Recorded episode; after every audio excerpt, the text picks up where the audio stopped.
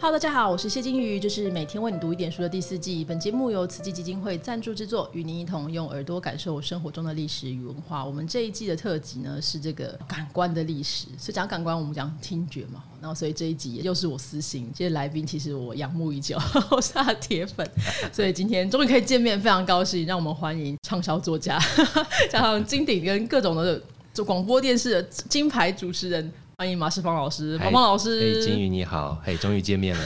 对，上次只能隔空做 podcast。对，我们是第一季的时候嘛，麻烦你。对对对，老师，其实您研究蛮多关于流行音乐的东西，对不对？呃，不敢当了，就是那个阿宅阿宅型的热情，自然而然不知不觉。奇怪的知识就会增加很多。那我们要先定义一下，什么叫流行音乐？你觉得？其实我自己的定义是很宽的。嗯，我是用排除法。嗯，它不是古典音乐，它不是民间戏曲。对。呃，它不是民族音乐。嗯，那大概就是流行音乐吧。哦，所以其实定义非常宽，并不是一定要很畅销才叫流行音乐，因为因为这个词它的英文叫 popular music。对。那 popular music 它因为我们会直接。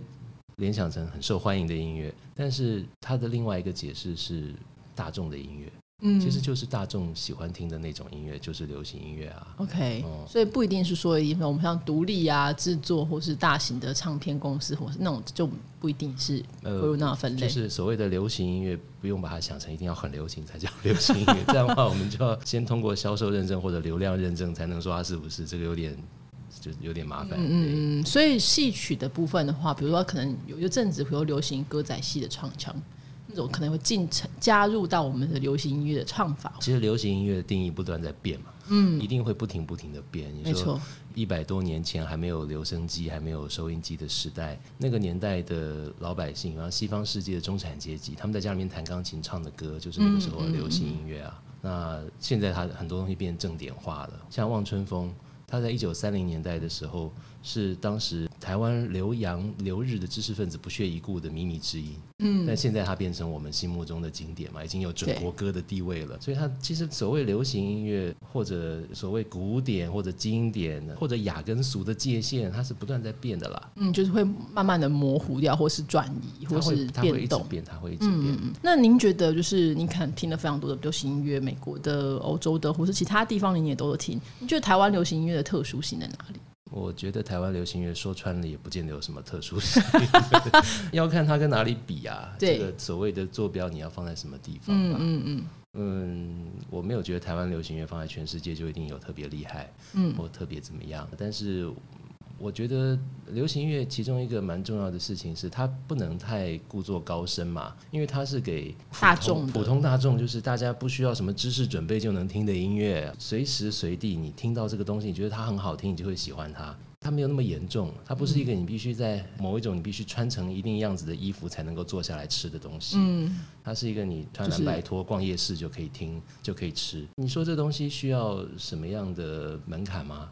哦，也还好。它其实不需要什么门槛，所以它不像听歌剧或者听欧陆爵士乐啊，或者你要研究一些文化人类学家才会听的非常偏僻的一些民族音乐。所以你说特殊性在哪里？特殊性就在于说，它一定要能够跟它的那个时代的人，普通老百姓有一些很快可以很快可以有连接，很快可以有共鸣嘛。而且你看哈，一首流行歌曲，它的长度。最长最长，普通我们收音机上会听到或网络上会听到，大概就是五分钟左右吧。三五分钟，三五分钟。而且现在因为网络的关系，大家的收听的那个耐性越来越少，所以现在的单曲的长度啊又越来越短，又回到两分半钟到三分钟的这种长度了。你说你两分半钟、三分钟或者三分五分钟？你怎么用这么短的篇幅，要煽动情绪，要说一个故事，要讲一个什么想法，要创造你听过之后忘不掉的某一些画面，然后你还要能够让听到这个歌的人愿意。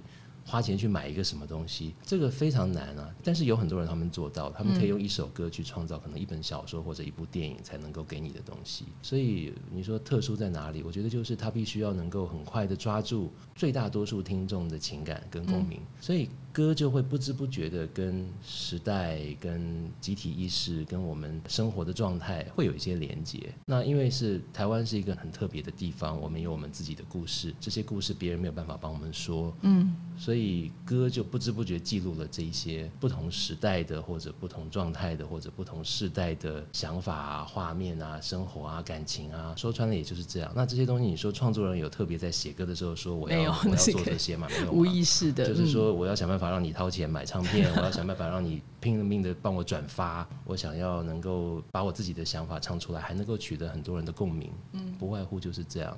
那你说跟全世界的？音乐人的作品比起来，台湾有什么很特别的地方吗？我个人不觉得一定特别厉害，但是换个角度说，这些故事也只有我们自己可以讲。嗯，那有一些情感，也许真的最深的东西是只有我们自己可以理解的。就是说，你看起来话台湾流行音乐。或是全世界各地的流行音乐，比较像是一个镜子，就反映出它那个时代的特征。嗯嗯嗯。那您在这耳朵借我这本书，然后其实我自己非常喜欢这本散文集，我就一直看，然后觉得每一个篇章都有，就是自己会想起自己的 BGM。其实你听到蛮多，就是流行音乐跟改革浪潮故事嘛，就各种改革，好像都会有一首就是流行歌跟那个有关。为什么会有这种情况？你觉得？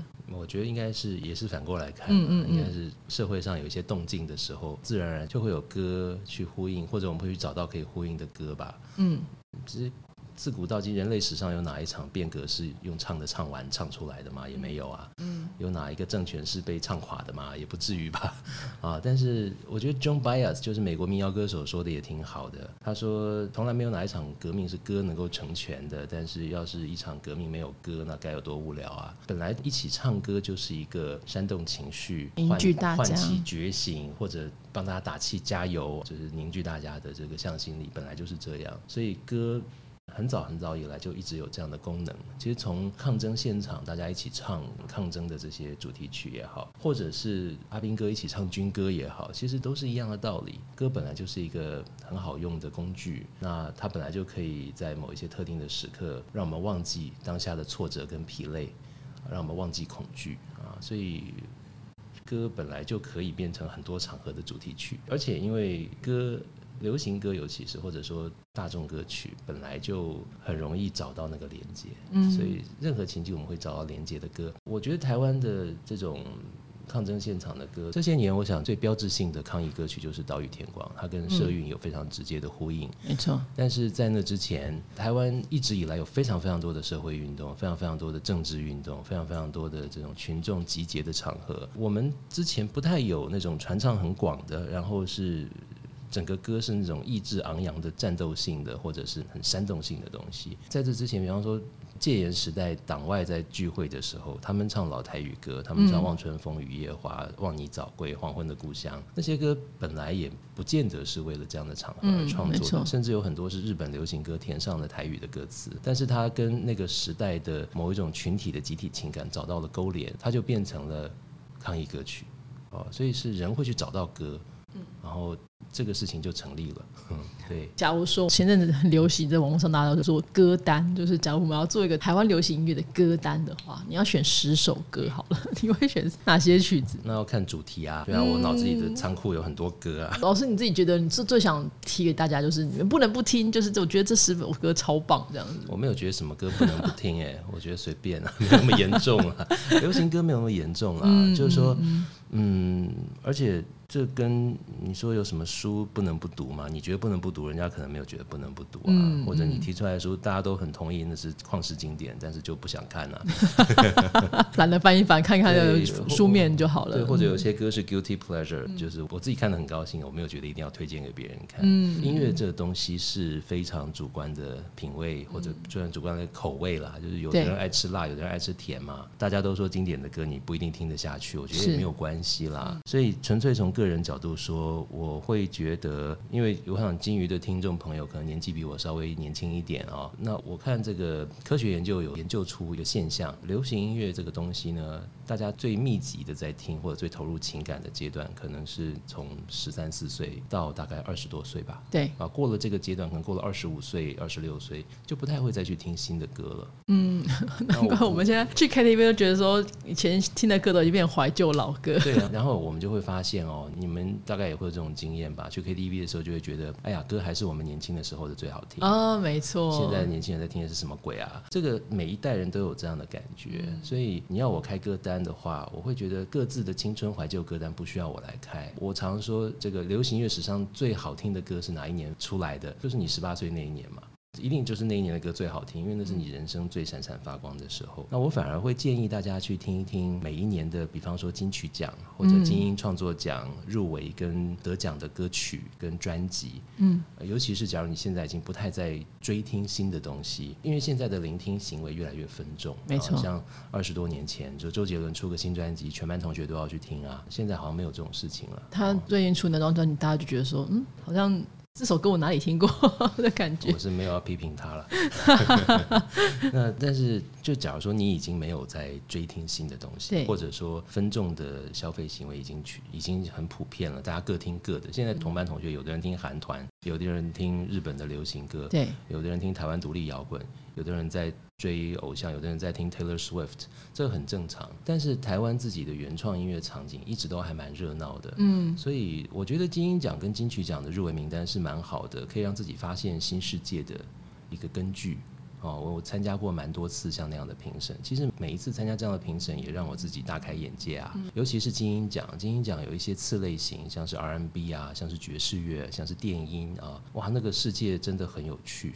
哦，那我刚刚讲说台湾的流行乐放在全世界不见得特别了不起，但是反过来说，世界上这么多国家，台湾的原创音乐的生命力还有影响力，放在全世界来看，活力是绝对排在前段班的，活力跟创意绝对是前段班的。很多我们心目中的已开发国家，不见得有台湾这么这么大的渲染力。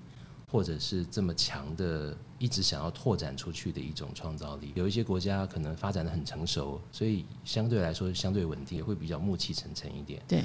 但台湾的青年世代的原创音乐，比方说大象体操，比方说这个呃落日飞车，嗯，呃，他们在台湾以外的语言不一样的世界，他们也有非常非常多的粉丝。哦，那我觉得这都是很棒的事情。然后台湾是一个多元文化的国家，所以原住民的原创音乐拿到世界音乐节的场合去，是会有超越文化的感染力的。嗯，所以我们也不用妄自菲薄。就是我们虽然是一个不大的岛，我们虽然人口不是特别多，但是我们的音乐场景的丰富程度是世界的前段班。那要说特殊性的话，我觉得这个还蛮不错的。但是我们自己要能够 appreciate。嗯，那我们自己是不是有这样的好奇？是不是有这样的兴趣去支持、去聆听我们自己的身边的这些音乐人做出来的东西？我觉得这是我们可以做的功课。所以你说歌单嘛，十首歌真的很难选，那我就把那个金曲奖跟金鹰奖的日文名单拉出来，大家自己去听听看。总之就是你听就对了，不要想那么多，听就对了哈。对，要要想的多是听完再想。是是是，大家如果有兴趣的话，其实我真的非常推荐大家去读一下老师的《耳朵借我》，因为你在。阅读的过程当中，你会觉得，哎，所有这个歌啦、歌手，就是不是只是歌手八卦，也包含了这个歌诞生的过程，它的感染，或是老师在当下听到的时候那种感动，其实就是很多地方会让我觉得就很有共鸣。岛屿天光的时候，看一边看觉得一边流眼泪。好的，老师，嗯，说他的新书还正在酝酿，所以大家可以继续的期待哈。对，可能要二零二三年吧。好，那我们希望老师可以加油，快点。好，我会加油，催稿，催稿。好，那我们今天谢谢马世峰老师的分享，谢谢老师，谢谢金鱼，谢谢。